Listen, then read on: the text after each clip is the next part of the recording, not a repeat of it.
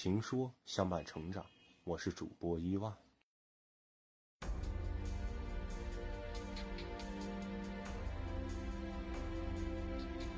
品三国奸雄之谜。上一回啊，我们说到许绍被曹操逼得没有办法，评价了曹操一句是什么呢？治世之能臣，乱世之奸雄。那么史书又记载曹操听到这句话之后的反应又是什么？也就是说，曹操是否认可奸雄这个评语？正史上是这么记载：太祖大笑。也就是说，曹操一听到许绍说你是治世之能臣，乱世之奸雄，曹操就哈哈大笑。这句话到了《三国演义》里边又做了改动了，改成什么呢？操闻之大喜，一个是大笑，一个是大喜，一字之差有天壤之别，表现什么？表现了小说的肤浅。《三国演义》这个小说呀，他是要贬低曹操的。他为了贬低曹操，不惜把他的大笑给改成大喜。大喜给人的感觉就是，曹操这个人好像从小就立志要当一个奸雄。听说我可以当个奸雄，他高兴的不得了。这不是事实，他也不合逻辑吧？你说哪有一个人从小就立志我要当个贼，我从小就要下定决心当个强盗？就要当窃国大盗，不可能的。奸雄，都是逼出来。奸雄要碰到乱世，碰到乱世，他能臣当不了，他只好去当奸雄。所以改成大喜是很肤浅。我们来看许绍的这个话：“治世之能臣，乱世之奸雄”是什么意思呢？有两种解释，一个是。你曹操身逢治世，那么你就能成为一个能臣；如果你身逢乱世，那么你就是一个奸雄。那也就是说，曹操做能臣还是做奸雄，看什么呢？看客观条件，看你处于什么一个时代。第二种解释就是，如果你曹操治理天下，那你就是能臣；如果扰乱天下，那你就是奸雄。能成为能臣还是成为奸雄，看曹操的主观愿望。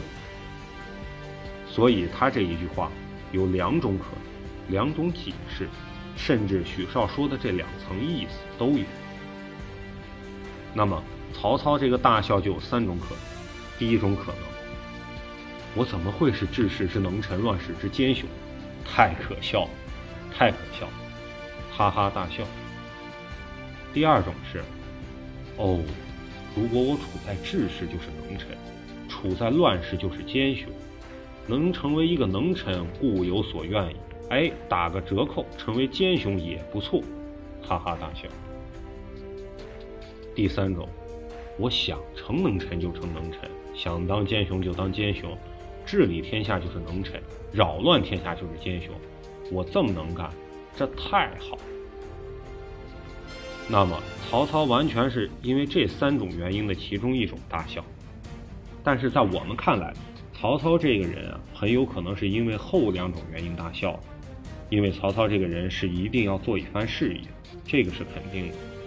我立志做一番事业，我要轰轰烈烈的活在这个世界上。逢治世则造福一方，逢乱世我就称霸一方。反正我不能碌碌无为的了此一生。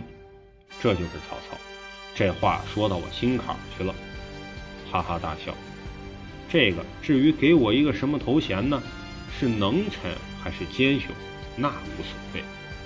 这种无所谓的精神，正是一种大气，一种雄视天下、笑傲江湖的英雄气。所以，我们说，曹操虽然被称为奸雄，但很多人关注到了他的奸，但是本质更应该是雄。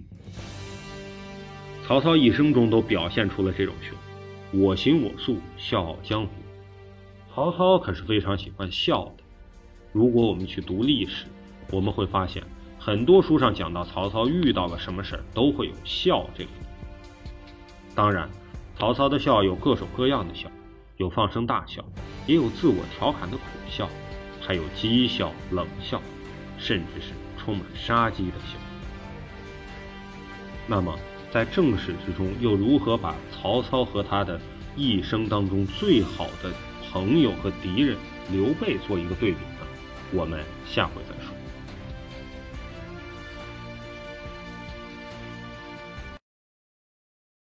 本节目由情说主播伊万提供，专业心理咨询服务，更多治愈成长好文，尽在情说 APP。